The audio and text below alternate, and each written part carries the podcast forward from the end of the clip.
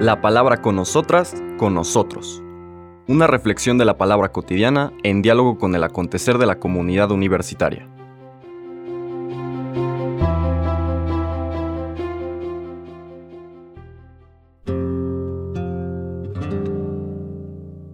Hola, buenos días.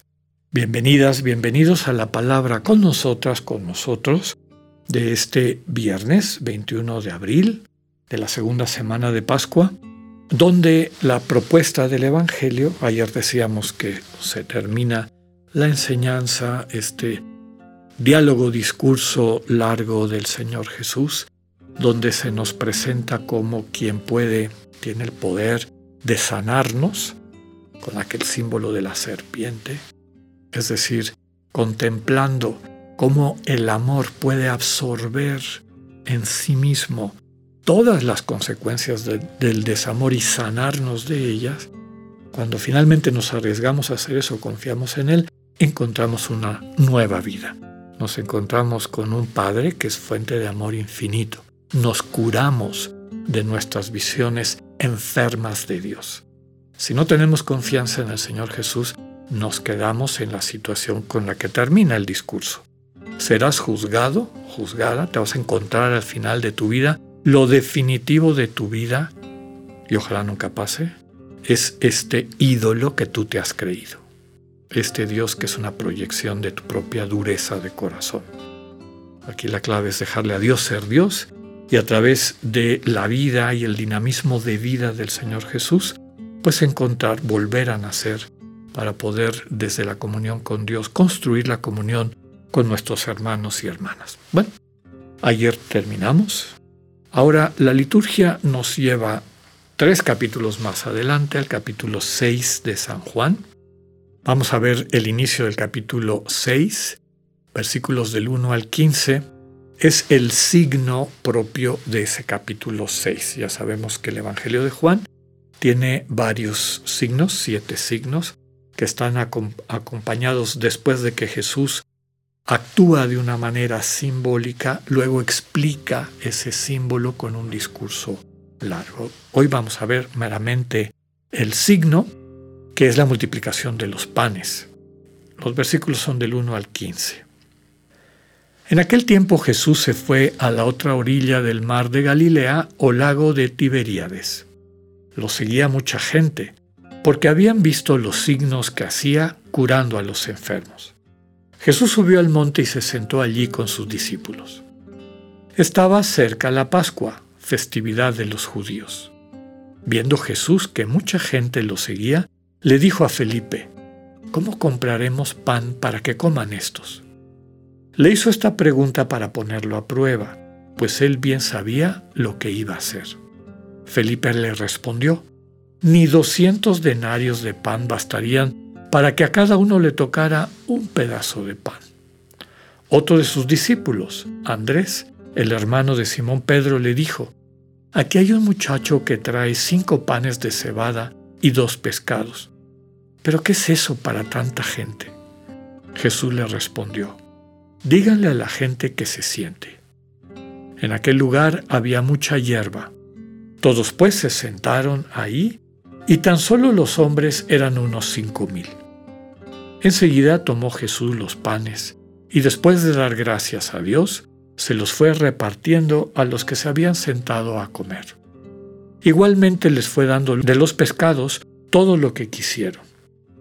Después de que todos se saciaron, dijo a sus discípulos, recojan los pedazos sobrantes para que no se desperdicien. Los recogieron y con los pedazos que sobraron de los cinco panes, llenaron doce canastos. Entonces la gente al ver el signo que Jesús había hecho decía, Este es en verdad el profeta que habría de venir al mundo. Pero Jesús, sabiendo que iban a llevárselo para proclamarlo rey, se retiró de nuevo a la montaña él solo. Palabra del Señor. ¿Cuál es el vínculo de este inicio del capítulo 6 con todo lo que hemos visto en la semana al profundizar en el capítulo 3, el diálogo con Nicodemo? de entrada la centralidad del Señor, bueno, tema de todo el Evangelio de Juan y de todos los Evangelios.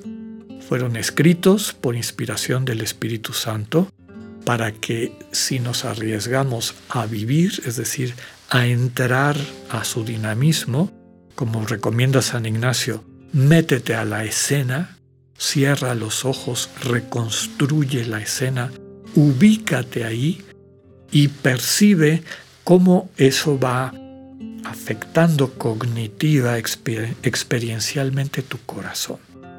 Y quienes nos hemos arriesgado a hacer ese tipo de oración bíblica, no meramente leerla y tratar de entender conceptos, sino vivirla, meterte a la escena, empiezas a experimentar este dinamismo del espíritu que te ayuda a renacer, como nos transmitía la lectura de los días anteriores.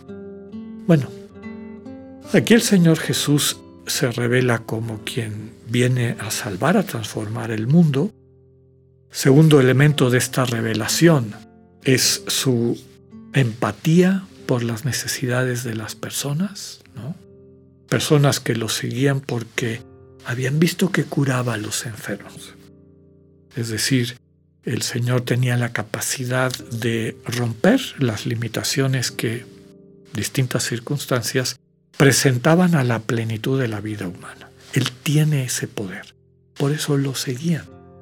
En ese seguirlo, el Señor se da cuenta de que muchas personas lo seguían e involucra a sus discípulos. ¿Cómo compraremos pan para que coman estos?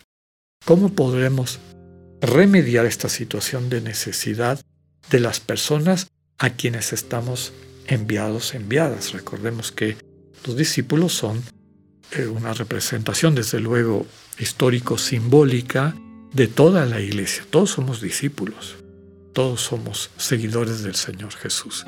Y esta pregunta es para nosotras y nosotros. ¿Qué podemos hacer para nutrir, para fortalecer a nuestros hermanos y hermanas? Que a lo mejor tienen una fe débil, intuyen que a lo mejor en el Señor o en un poder trascendente, porque no necesariamente es un referente cristiano, que hay una realidad última que le puede dar sentido a la vida. ¿Cómo podemos ayudarles para que vayan en este camino? En la versión de Juan está dirigido a uno de los apóstoles, a Felipe, en los evangelios sinópticos es una pregunta abierta, ¿no? A todo el mundo. Aquí la clave es que Jesús incorpora a sus discípulos, a estos que van renaciendo en el agua y el espíritu, los involucra. ¿Cómo podemos hacer para que el mundo se alimente, para que el mundo crezca? Están digamos, eh, preocupados, en el caso perplejos. Dice Felipe, ¿de dónde vamos a sacar dinero para esto? el Señor subraya que basta un poquito, como son estos cinco panes y dos pescados. Ya saben que en otros son siete panes y dos pescados. Siempre el número siete, en este caso, la totalidad de lo que tienen, que es poco. Los panes de cebada eran los panes de los pobres. El pan de trigo era el pan que comían los ricos. Con ese pan que comen los pobres y un poco de pescado, dos pescados, el Señor dinamiza su comunidad para poder convertirse en una buena noticia, alimentar a los que tienen hambre. El Señor lo hace a través de presentarle eso a Dios, darle gracias a Dios, y después como lo recupera nuestra tradición ignaciana el discernimiento, va dando instrucciones concretas. Los cinco panes y dos pescados son referencia del misterio, de los dones que Dios nos ha dado, que a veces nos asusta cuando Dios nos los pide. ¿no? Dale de comer a la gente que te rodea, dale de comer a tu patria, dale de comer al mundo. ¿Cómo? Pues yo no tengo prácticamente nada. Bueno, Entrégamelos. Ese es el primer paso. Dáselo a Dios. Aquí estoy, Señor. Dispón de mí. El Señor lo consagra, lo pone en las manos del Padre. El Padre lo bendice y da el Señor instrucciones concretas. Aquella pregunta que hemos dicho muchas veces. ¿Cómo quiere Señor que amemos hoy? Esa manera de amar se va a concretar en los dones que Dios te ha dado para que compartas con tus hermanos y con tus hermanas. Ese es el centro de esta enseñanza de la segunda semana de Pascua. El amor de Cristo libera tu amor de las ataduras del egoísmo y ahora te invita a que compartas con tus hermanos y hermanas esta buena noticia del amor compartido. Que tengan un buen día, Dios con ustedes.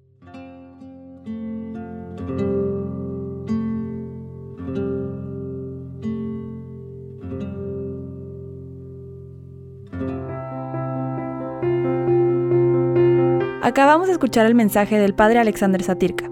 Escúchalo de lunes a viernes a las 8.45 de la mañana por radioiberoleón.com, a través de nuestra app gratuita para iOS y Android o por Spotify. Esta es una producción de Radio Ibero León en colaboración con el ITESO, Universidad Jesuita de Guadalajara.